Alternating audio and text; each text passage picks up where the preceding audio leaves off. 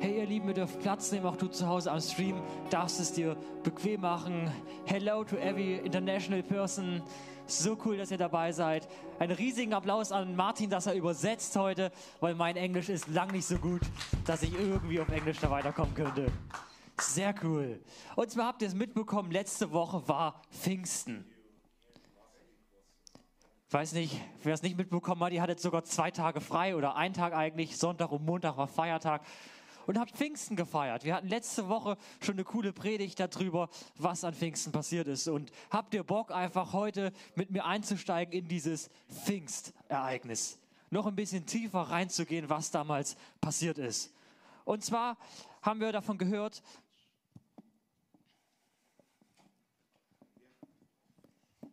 So, wir haben davon gehört, wie in Apostelgeschichte 2, Vers 4 der Heilige Geist gekommen ist wie er eingezogen ist bei den Menschen und einfach was passiert ist.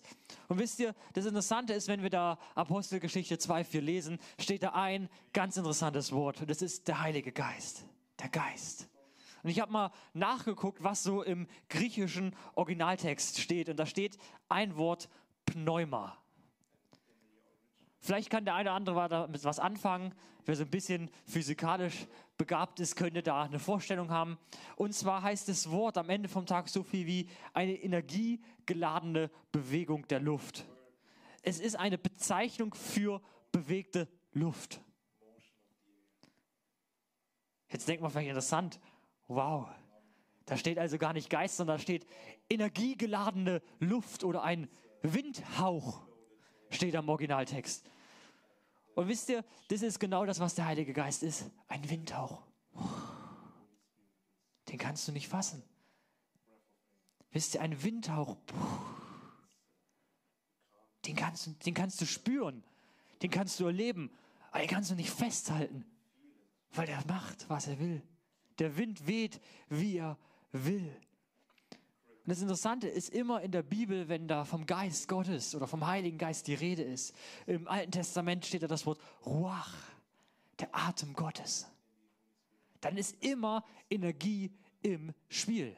Es ist immer irgendwie Energie drin. Es ist nicht bloß nur ein Windhauch, sondern es ist immer Energie geladen. Es ist immer voller Energie. Und Energie ist vielleicht so ein Wort, was irgendwie so theoretisch klingt. Ich weiß nicht, weiß jemand von euch, was Energie ist? Ich habe mal nachgeguckt im Duden und jetzt wird es kurz ein bisschen naturwissenschaftlich für alle unter uns. Und zwar ist es in der Physik definiert als eine Fähigkeit eines Körpers, Stoffes oder Systems, Arbeit zu verrichten. Energie ist die Fähigkeit dazu, Arbeit zu verrichten. Jetzt denkt ihr schön, schöne Theorie. Die Frage ist, wie finden wir heraus, ob ein Stoff oder ein Körper die Fähigkeit hat, Arbeit zu verrichten. Ganz einfache Sache. Ich habe euch eine Sache mitgebracht. Und zwar so ein schönes Stromkabel. Ist hier Energie drin? Wir werden es nicht wissen. Die einzige Möglichkeit, das herauszufinden, ist irgendein Gerät zu nehmen. Ich habe einfach mal eine Lampe mitgebracht.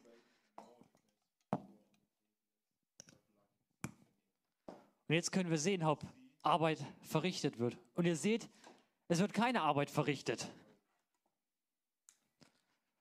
Und jetzt gucken wir nochmal.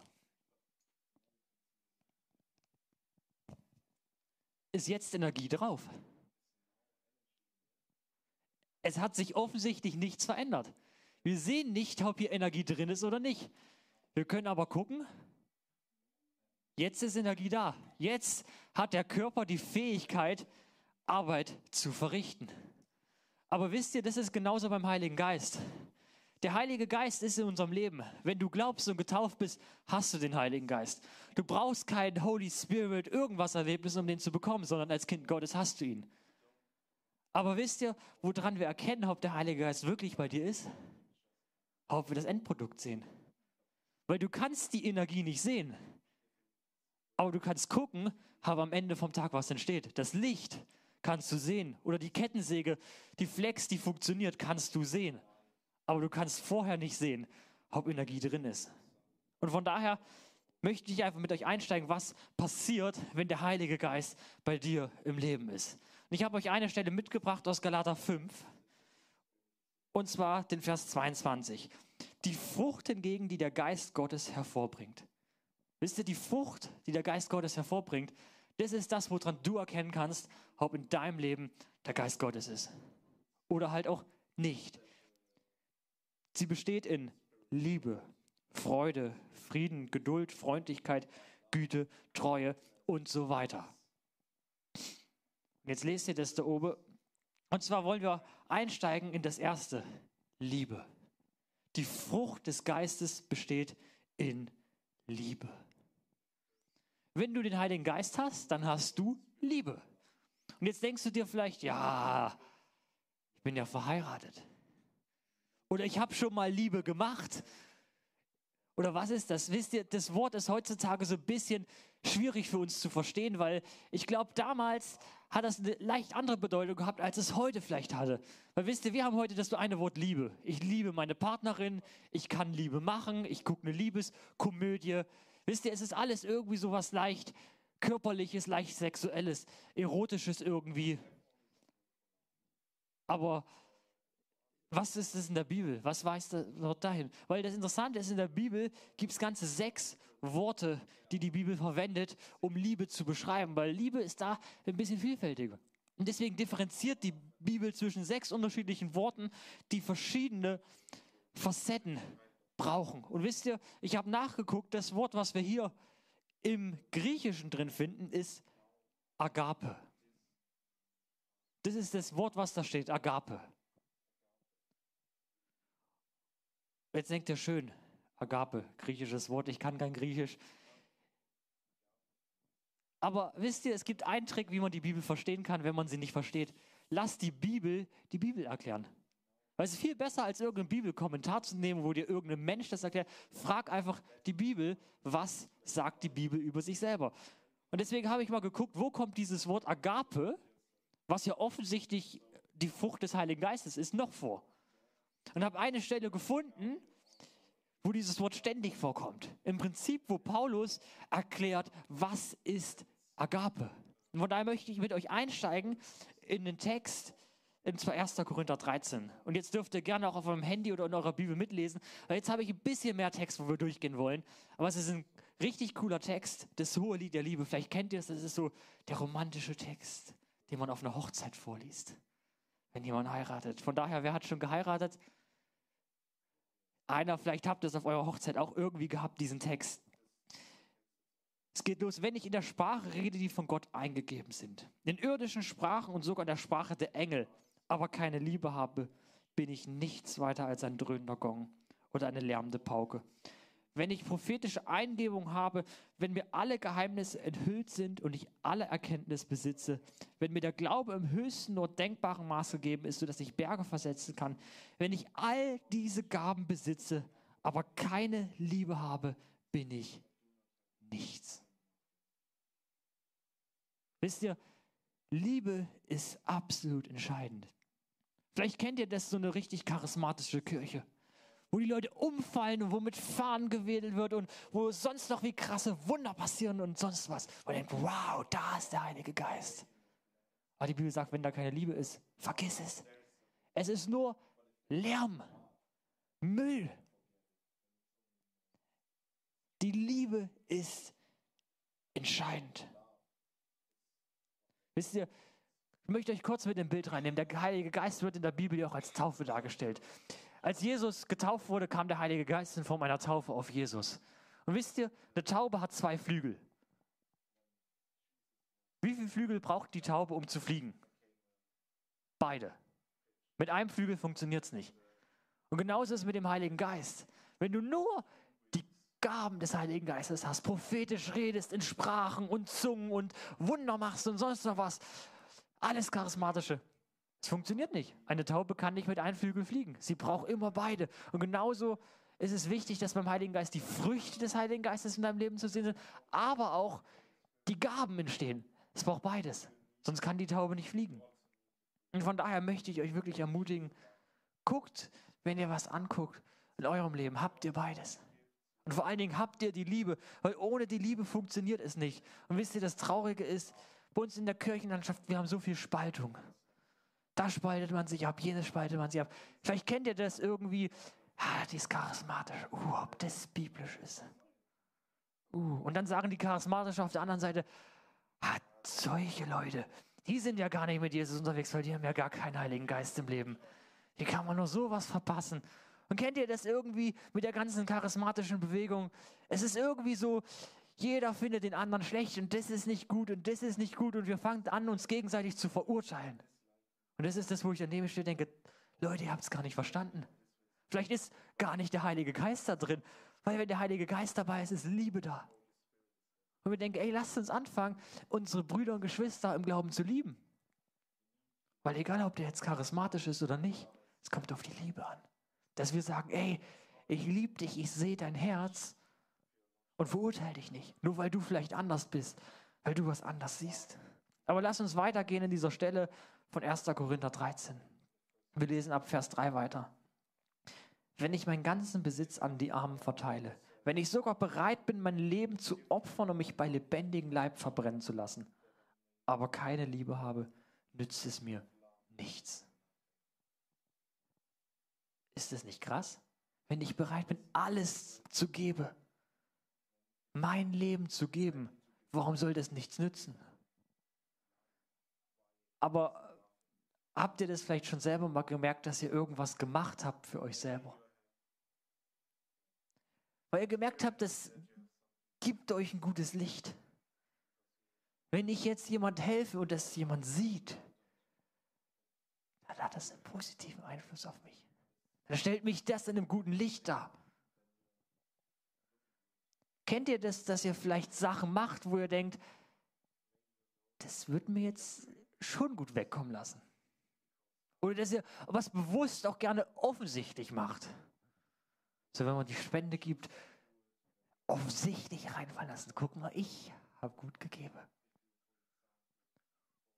Oder wenn man irgendjemand hilft, es schön, so dass die anderen das sehen zu machen. Ich glaube, wir kennen das alle irgendwie, dass wir doch gerne mal dabei sind und am Ende vom Tag doch irgendwie was für uns machen. Und wisst ihr, Liebe ist das Entscheidende. Ich finde diese Stelle so krass, weil im Prinzip, egal was wir machen, wenn wir keine Liebe haben, ist es nichts. Es ist nichts wert. Wisst ihr, die Liebe ist absolut entscheidend. Und zwar Kennt ihr das? In der Bibel gibt es zwei Stufen der Liebe. Es gibt einerseits die Geschwisterliebe. Von der lesen wir in Johannes 13, Vers 34. Und zwar ist das so, seine Brüder und Geschwister im Glauben zu lieben, vielleicht deine Familie, deine Freunde. Und das ist die Stufe, die noch einfach ist. Weil wisst ihr, das sind die Leute, die ich vielleicht mag. Gut, da habe ich vielleicht auch mal jemand in meiner Church, den ich halt auf den Mund schießen könnte, aber grundsätzlich mag ich doch die Leute in meiner Church. Ich mag meine Family, ich mag meine Freunde. Und wisst ihr, Jesus sagt, das ist schön und nett. Das ist Stufe 1.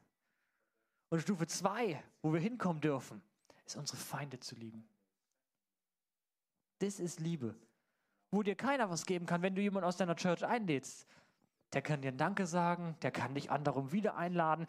Es hat doch irgendwie einen positiven Einfluss auf dich. Aber wo liebst du deine Feinde? Die Leute, die dir was Schlechtes wünschen. Wo du weißt, sie meint es absolut nur schlecht und warten eigentlich nur darauf, dass du scheiterst. Das ist wirkliche Liebe, wenn du deine Feinde liebst, wenn du dein Judas liebst. Jesus war zwölf, drei Jahre unterwegs mit seinen zwölf Jüngern und wusste genau, dass der Judas, der am Ende vom Tag verraten wird. Und er hat ihn trotzdem geliebt. Und er hat ihn trotzdem all die drei Jahre mitgenommen und nicht benachteiligt oder irgendwas. Weil das ist wirkliche Feindesliebe. Jemanden zu lieben, obwohl du genau weißt, er wird dich verraten. Obwohl du genau weißt, er wird dich ausliefern. Aber wollen wir weiterlesen in dem Text, um endlich zu verstehen, was ist diese Liebe, die anscheinend so entscheidend ist, die wir brauchen. Und zwar lesen wir weiter. Liebe ist geduldig. Liebe ist freundlich. Sie kennt keinen Neid. Sie spielt sich nicht auf. Sie ist nicht eingebildet. Sie verhält sich nicht taktlos. Sie sucht nicht den eigenen Vorteil. Sie verliert nicht die Beherrschung. Sie trägt keinem etwas nach. Sie freut sich nicht, wenn Unrecht geschieht. Aber wo die Wahrheit siegt, freut sie sich alles erträgt sie, in jeder Lage glaubt sie, immer hofft sie, allem hält sie stand. Das ist diese Liebe, von der wir lesen, die in deinem Leben hervorkommt, wenn du den Heiligen Geist hast. Und das Interessante ist, es ist eine göttliche Liebe. Weil meine Liebe ist nicht immer geduldig. Ich bin auch nicht immer freundlich. Ich habe auch nie Neid gehabt und ich spiele mich auch nie auf. Wisst ihr, das ist eine göttliche Liebe. Und das Interessante ist, in der Bibel finden wir das, wenn wir da von der Liebe lesen, die der Heilige Geist hervorbringt. Es ist diese göttliche Liebe, was ganz anderes als das, was wir kennen. Und wisst ihr, Liebe in der Bibel, diese göttliche Liebe, ist eine Entscheidung. Es ist kein Gefühl nach dem Motto, ey, ich finde dich ganz attraktiv, ich bin in dich verliebt, ich habe irgendwie Hormone für dich oder irgendwas, sondern nein, es ist eine Entscheidung zu sagen, du bist mein Judas, aber trotzdem bin ich zu dir freundlich, trotzdem bin ich geduldig, trotzdem sehe ich das Beste in dir und will das Beste in dir hervorbringen. Von daher frag dich mal, ob diese Liebe in deinem Leben sichtbar ist. Oder ob du vielleicht auch oft Liebe verwechselst und sagst, ey, Liebe ist ein Gefühl, es muss sich halt gut anfühlen. Es muss romantisch sein oder es muss irgendwas sein oder ob du sagst, ey, du gehst dir zwar auf gut Deutsch gesagt gerade auf den Keks, aber trotzdem bin ich zu dir voller Liebe. Auch wenn ich es nicht fühle, zu sagen, trotzdem liebe ich dich. Und wisst ihr, dieser Abschnitt ändert mit einem so schönen Vers, da heißt es in Vers 13, was für immer bleibt, sind Glaube, Hoffnung und Liebe. Diese drei. Aber am größten von ihnen ist die Liebe. Wisst ihr, das Größte ist die Liebe. Und ich bin davon überzeugt, all die anderen Früchte des Heiligen Geistes werden in deinem Leben hervorkommen, wenn du Liebe hast. Aber ohne Liebe bist du nichts. Die Liebe ist das Größte, das, die Liebe ist das Entscheidendste. Und am Ende vom Tag zeigt die Liebe, ob du ein Christ bist oder nicht. Ob du mit Jesus unterwegs bist oder nicht. Weil Jesus hat eine Sache so schön gesagt. An der Liebe werdet ihr sie erkennen. Jesus sagt, wenn du Liebe in deinem Leben hast, dann erkennen die Leute, du bist ein Jünger Jesu, du bist ein Christ. Und wenn du keine Liebe hast, dann werden sie erkennen, nein, du gehörst nicht dazu. Und wisst ihr, Jesus sagt eine so schöne Geschichte, die er erzählt, wo er vom Ende der Welt redet, in Matthäus. Und zwar lasst uns in Matthäus 25 einsteigen, darüber, wie wichtig die Liebe in dem Leben eines Christen ist. Wir lesen in Matthäus 25 ab Vers 32, wenn der Menschensohn in seiner Herrlichkeit kommen wird und mit ihm alle Engel, dann wird er in königlichen Glanz auf seinem Thron Platz nehmen. Alle Völker werden von ihm versammelt werden und er wird die Menschen in zwei Gruppen teilen, so wie der Hirte die Schafe und die Ziegen voneinander trennt. Gott wird eines Tages kommen und wird die Menschen richten. Er wird aufteilen in Schafe und Ziegen. Und wisst ihr, Schafe und Ziegen sind zwei völlig verschiedene Charakter. Es sind einmal die Ziegen und die sind stur. Die lassen sich nichts sagen. Und dann sind auf der anderen Seite die Schafe, die lassen sich leiten. Wenn der Hirte kommt mit seinem Hirtenstock, dann folgen sie und sie sind flexibel. Sie lassen sich leiten. Und wir lesen davon, wie Jesus weiter erzählt, die Schafe wird er rechts von sich aufstellen und die Ziegen links. Dann wird der König zu denen auf der rechten Seite sagen, kommt her, ihr seid von meinem Vater gesegnet. Nehmt das Reich in Besitz, das seit der Erschaffung der Welt für euch vorbereitet ist. Denn ich war hungrig und ihr habt mir zu essen gegeben. Ich war durstig und ihr habt mir zu trinken gegeben. Ich war ein Fremder und ihr habt mich aufgenommen. Ich hatte nichts anzuziehen und ihr habt mir Kleidung gegeben. Ich war krank und ihr habt euch um mich gekümmert. Ich war im Gefängnis und ihr habt mich besucht. Dann werden ihn die Gerechten fragen, Herr, wann haben wir dich denn hungrig gesehen und dir zu essen gegeben oder durstig und dir zu trinken gegeben? Wann haben wir dich als Fremden bei uns gesehen und haben dich aufgenommen? Oder wann haben wir dich gesehen, als du nichts anzuziehen hattest und haben dir Kleidung gegeben? Wann haben wir dich krank gesehen oder im Gefängnis haben dich besucht? Darauf wird der König ihn antworten, ich sage euch, wenn immer ihr für einen meiner Brüder getan habt, und wäre er noch so gering geachtet gewesen, das habt ihr für mich getan. Jesus wird die Leute nach rechter und nach linker Seite stellen, wird sagen, ey, guck mal, ihr habt meinem Geringsten was getan. Ihr habt es vielleicht noch nicht mal gemerkt, aber ihr habt den Leuten was Gutes getan. Ihr habt den Liebe erwiesen, ihr habt euch um die Gefangenen gekümmert, ihr habt sie versorgt. Und die Frage ist doch, wo machst du das? Wo hast du den Hungrigen zu essen gegeben? Wo hast du den Durstigen zu trinken gegeben? Oder mal eine andere Sache, wo haben wir uns um die Gefangenen gekümmert? Sind die nicht irgendwie bei uns ein bisschen vergessen?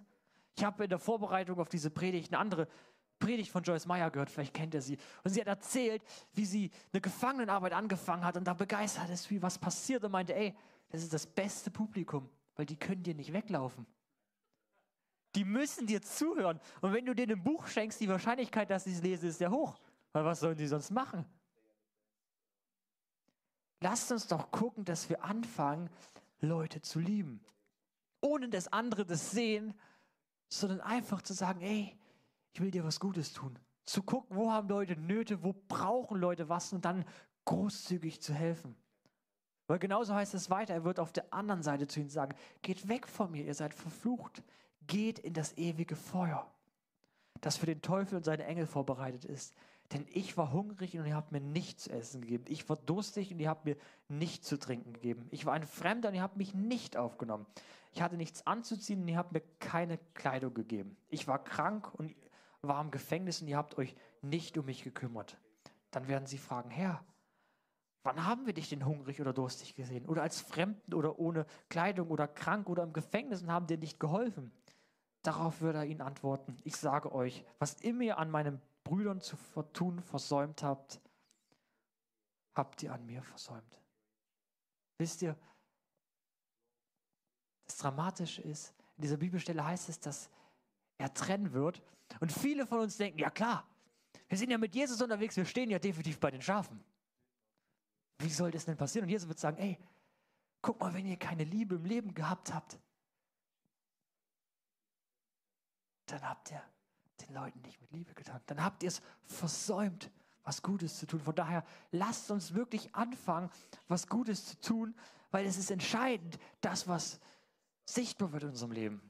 Ich möchte euch ein, Bild reinnehmen, wenn ich eine Person heirate, hat diese Entscheidung Konsequenzen. Wisst ihr, vor der Hochzeit kann ich vieles machen, aber in dem Moment, wo ich am Altar Ja sage, muss es in meinem Leben sichtbar werden. Weil vermutlich würdet ihr mir alle zustimmen, wenn ich dann nach der Hochzeit jeden Tag mit einer anderen Frau ins Bett gehe, passt es irgendwie nicht zusammen. Und genauso ist es beim Glauben. Unser Glaube muss sichtbar werden. Wisst ihr, ich habe eine Stelle euch mitgebracht, die mich in letzter Zeit viel beschäftigt hat und die diese Dramatik ausdrückt, die wir Christen oft verpassen. Und zwar lesen wir in Jakobus 2,26, genauso nämlich wie der Körper ohne den Geist ein toter Körper ist, ist auch der Glaube ohne Taten ein toter Glaube. Wisst ihr, das Dramatische ist, wir müssen es sichtbar werden lassen. Du kannst Ja zu Jesus sagen, das ist gut und das rettet dich, aber diese Entscheidung muss Konsequenzen haben. Es kann nicht sein, dass du sagst, ja, Jesus, schön, und dann hast du den Heiligen Geist, aber es wird nicht sichtbar. Du musst es in deinem Glauben sichtbar werden lassen. Du musst Konsequenzen haben. Wisst ihr, Jesus hat am Kreuz von Golgatha alles bezahlt, hat die ultimative Liebe gezeigt. Im Prinzip diese Liebe, die wir sehen, von der wir in 1. Korinther 13 lesen, die freundlich ist, die gütig ist und alles weiter, hat Jesus gebracht dann für uns, hat er uns gezeigt und sagt, guck mal, weil ich euch geliebt habe, könnt ihr jetzt auch lieben. Aber wisst ihr, der zweite Schritt ist, die Liebe von Gott muss uns verändern. Es muss sichtbar werden. Christsein ist keine, ich setze mich hin im Schaukelstuhl und sage, ach, schön Jesus, und jetzt warten wir noch meine 80 Jahre auf den Himmel und dann genießen wir das Leben. Sondern Christsein ist was Aktives. Es ist Leute zu lieben und muss sichtbar werden. Es ist nicht bloß irgendwie so ein, ich unterschreibe da und sage, ja, ich habe meine Hand gehoben, Jesus, ich bin dabei, sondern es muss Konsequenzen haben. Es ist wie eine Hochzeit, die du mit Jesus machst. Und diese Hochzeit hat Konsequenzen. Du kannst nicht mehr wie früher leben, sondern musst anders leben. Und wisst ihr, jetzt denkt ihr vielleicht so, ja, wir haben ja alle den Heiligen Geist und das ist ja schön und dass wir die Liebe brauchen, aber wie können wir das konkret schaffen, dass mehr von dieser Liebe sichtbar wird in unserem Leben? Und ich möchte mit euch noch in eine Stelle reingehen, in Epheser 5, wo es einfach darum geht, wie wir leben und uns verhalten sollen, wenn wir diese Entscheidung getroffen haben, dieses wunderbare Geschenk, diese Gnade anzunehmen, weil die Vergebung ist kostenlos. Es ist kostenlos für dich zu sagen, ja Jesus, ich nehme das an, dass du all den Mist, den ich verbockt habe, mir vergibst. Aber bleib nicht da stehen. Und zwar lesen wir in Epheser 5, ab Vers 15. Gebt also sorgfältig darauf acht, wie ihr lebt. Gebt ihr darauf acht, wie ihr lebt oder lebt in den Tag hinein? Es ist wichtig, wie wir leben, weil wie ihr schon seht, wir brauchen sichtbare Liebe in unserem Leben. Weiter geht's, verhaltet euch nicht wie unverständige Leute, sondern verhaltet euch klug. Macht den bestmöglichsten Gebrauch von eurer Zeit, gerade weil wir in einer schlimmen Zeit leben. Lasst euch daher nicht an der nötigen Einsicht fehlen, sondern lernt zu verstehen, was der Herr von euch möchte. Und trinkt euch keinen Rausch an, denn übermäßiger Weingenuss führt zu zügellosem Verhalten. Lasst euch vielmehr vom Geist Gottes erfüllen. Wisst ihr, Alkohol blockiert das Wirken des Heiligen Geistes. Vielleicht ist dein Problem nicht der Alkohol, sondern irgendwas anderes. Wisst ihr, es ist entscheidend, wie wir leben. Weil wir in einer schlimmen Zeit leben, heißt es, müssen wir klug sein. Wir müssen uns Gedanken darüber machen. Und wisst ihr, hier ist das Interessante, das heißt vom Geist Gottes erfüllen. Und da steht das Wort Plero. Und dieses Wort heißt etwas voll machen, einen Raum füllen oder irgendwas. Wir finden es an verschiedenen Stellen in der Bibel. Zum Beispiel wird ein Schwamm mit Essig gefüllt, ein Netz mit Fischen oder ein Hochzeitssaal mit Gästen. Und genauso ist dein Leben. Du kannst es füllen mit irgendwas. Was sind deine Gäste im Leben, deine Freunde, die dein Leben füllen dürfen? Womit füllst du dich? Wonach richtest du dich aus? Wenn du dich zum Beispiel mit Alkohol füllst, ist dein Leben voll mit Alkohol. Natürlich kann dann der Geist Gottes nicht mehr wirken, weil der Alkohol entscheidet. Von daher frag dich, wie lebst du? Lebst du dir dessen bewusst, dass du weißt, es muss Konsequenzen haben? Es muss sichtbar werden oder sagst du, ja, alles schön und nett, aber ich habe trotzdem mein Altes. Sondern fang an, dir gute Gewohnheiten zu machen. Fang an, dich mit was Guten zu füllen. Und schmeiß Altes raus, was nicht passt. Wie zum Beispiel den Alkohol. Weil wisst ihr, das füllt euch und nimmt Raum ein, den der Heilige Geist annehmen sollte. Und natürlich kann dann keine Liebe am Ende vom Tag rauskommen. Aber wisst ihr, die Frage ist, was ist bei dir? Und an der Stelle möchte ich noch einen kleinen Exkurs mit euch machen. Und zwar ist die Frage, wie ist dein Gottesbild? Vielleicht ist dein Problem, dass du Gott nicht ernst nimmst und deswegen nicht sichtbar ist in deinem Leben. Weil wir haben gelesen davon, dass Gott eines Tages uns richten wird. Bist du dir dessen bewusst, dass Gott nicht nur dein lieber Kumpel ist, nicht nur dein lieber Freund, sondern auch gerechter Richter? Das ist vielleicht nicht so sympathisch, aber Gott wird uns eines Tages richten. Gott ist Gott. Er hat dich geschaffen. Er ist viel größer als all das, was du dir vorstellen kannst und denken kannst. Du kannst ihn nicht begreifen. Und wisst ihr, wir lesen in 2. Korinther 5,11. Wisst ihr also, wie wichtig es ist, in Ehrfurcht vor dem Herrn zu leben, vor dem wir einmal Rechenschaft ablegen müssen? Es ist wichtig, Ehrfurcht vor Gott zu haben. Aber das Interessante ist, dieses Wort Ehrfurcht ist irgendwie eigentlich eine falsche Übersetzung, weil da steht eigentlich Phobos und das heißt Angst, Furcht oder Respekt. Und dieses Wort Ehrfurcht kennt die Bibel eigentlich gar nicht mehr so richtig. Eigentlich geht es wirklich um eine Furcht vor Gott. Zu wissen, dass Gott uns richten wird und deswegen eine angemessene Haltung ihm gegenüber zu haben. Die Frage ist, nimmst du Gott ernst? Stell dir die Frage, weil ich glaube, das Problem von uns ist oft, dass wir so vieles wissen. Und dass wir wissen, ja, es ist wichtig, womit ich mich fülle und ja, ich sollte von ein paar Sachen die Hände lassen, aber es nicht machen, weil wir am Ende vom Tag keine Furcht vor Gott haben. Weil Gott nur so der liebe Kumpel ist, wo wir denken, ja Gott, wir können mit dir ja auch Kompromisse schließen.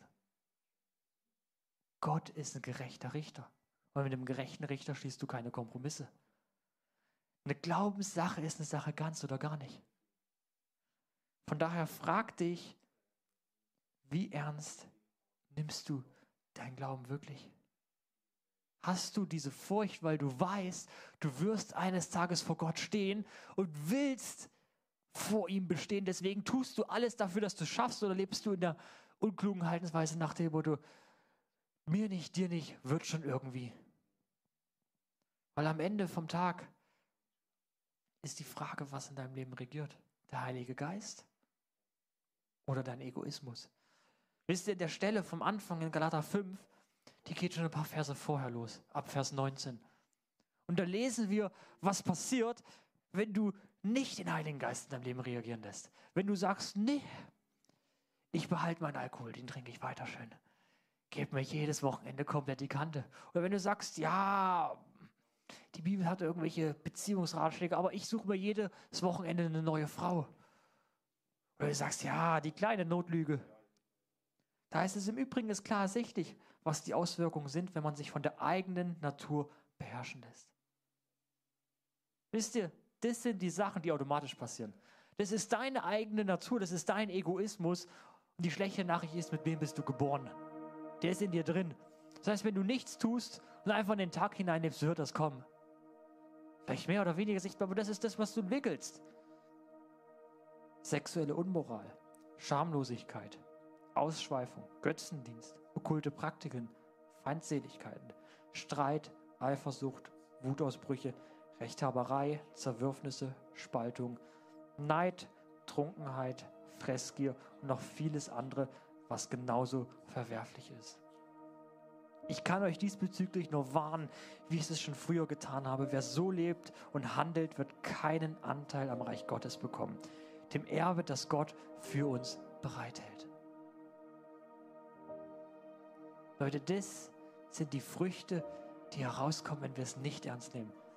Wenn wir nicht diese Furcht vor Gott haben und sagen, Gott, ich muss es machen und alles versuchen und uns anstrengen, sondern wenn wir sagen, ja, nette Sache, ich hebe mal meine Hand und ich gehe mal im Gottesdienst und ich arbeite vielleicht auch noch mit und vielleicht gebe ich auch noch ein bisschen Geld, aber nicht sagen, Gott, ich nehme es wirklich ernst. Und wisst ihr, das Problem ist, das reicht nicht. Glaube muss Taten haben. Das passiert, aber das Gute ist, wenn du anfängst, dich mit dem Heiligen Geist zu füllen, dem Raum zu geben, das ernst zu nehmen, dann heißt es weiter, die Frucht hingegen, die der Geist Gottes hervorbringt, besteht in Liebe, Freude, Frieden, Geduld, Freundlichkeit, Güte, Treue, Rücksichtsnahme und Selbstbeherrschung. Von daher die Frage ist, was machst du in deinem Leben? Was nimmst du ernst? Weil Liebe ist was, was im Leben von einem Christen sichtbar sein muss. In deinem Leben, wenn du mit Jesus unterwegs sein willst, muss Liebe sichtbar werden. Und deine Aufgabe ist zu sagen, womit fülle ich mich? Was gebe ich in mir Raum? Weil du hast den Heiligen Geist. Wenn du getauft bist, du glaubst, hast du ihn. Die Frage ist, gibst du ihn Raum oder blockierst du ihn, weil du sagst, nein, ich fülle mich mit anderem, um ihn zu blockieren? Vielleicht gar nicht bewusst, aber unbewusst. Und ich möchte euch wirklich einladen, heute zu sagen, ey, ich nehme das ernst. Weil Gott ist genug. Und wisst ihr, Liebe ist was Praktisches, wir müssen es tun. Aber damit Liebe in uns wirklich hervorkommt, damit es eine Herzenanstellung bekommt, müssen wir von innen heraus verwandelt werden. Und das geht nur, wenn wir sagen, Gott, ich nehme es ernst. Und von daher möchte ich euch jetzt einladen, während des nächsten Songs Gott wirklich eine Antwort zu geben. Zu sagen, Gott, ich will es ernst nehmen. Weil wir werden jetzt singen, You are enough. Gott, du bist genug. Gott ist genug. Wenn wir uns mit dem Heiligen Geist füllen, ist es genug. Dann wird es irgendwann sichtbar werden. Das ist wie mit der Energie. Die ist da. Aber du darfst sie sichtbar werden lassen. Du darfst Schritte gehen. Und von daher möchte ich euch wirklich einladen, jetzt mit uns in diesen Song einzusteigen und zu sagen, Gott, du bist genug.